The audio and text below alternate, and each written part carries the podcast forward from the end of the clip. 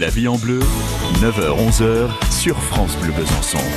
Et comme tous les jours à cette même heure, on prend conseil auprès de Laure Mathioli qui nous invite aujourd'hui à se préparer et accueillir le soleil. C'est vrai qu'il est là tout au long de cette semaine. Donc c'est notre petite séquence bien-être. On écoute. Bonjour Laure.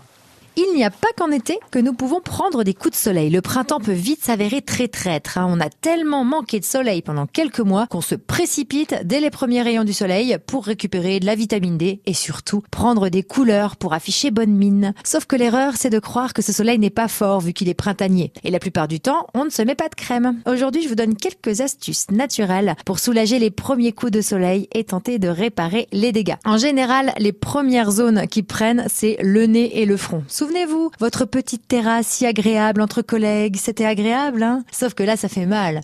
Le premier réflexe sera de passer les zones brûlées sous l'eau froide et ensuite buvez, buvez beaucoup d'eau. Il faut réhydrater vos tissus. Sans boire, la récupération cutanée va être très compliquée. Le miel peut aussi être d'une grande aide à la régénération de la peau et à la cicatrisation. Prenez plutôt un miel liquide et bio et vous l'appliquez sur le coup de soleil en cataplasme sans masser, sinon ça risque de faire un petit peu mal. Et après 10 ou 15 minutes, vous retirez le miel à l'aide d'un coton imbibé d'eau, sans frotter toujours, et vous réitérez le geste deux à trois fois par jour jusqu'à ce que la brûlure disparaisse. En termes d'huiles essentielles, la lavande aspic est l'ultime allié post-exposition. Elle calme et cicatrise la peau directement. Donc là, vous diluez quelques gouttes de cette huile dans un macérat huileux de millepertuis. Tout ça, vous le trouverez en pharmacie ou en magasin bio, c'est très facile.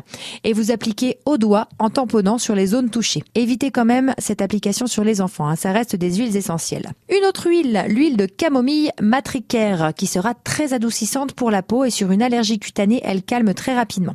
Donc ça, vous pouvez l'utiliser de la même façon que l'huile de lavande ou même la diluer dans de l'huile d'amande douce. Et je rappelle, trois gouttes suffisent. Après ça, normalement, vous savez ce que vous avez à faire à la prochaine exposition. Crème solaire obligatoire. Cyril, Dominique, je vous laisse le rappeler régulièrement. Merci Allez, beaucoup. Laure. Oui, on prend soin de nous et puis demain justement, on va se, se pencher sur comment préparer sa peau au bronzage. C'est demain vers 9h40.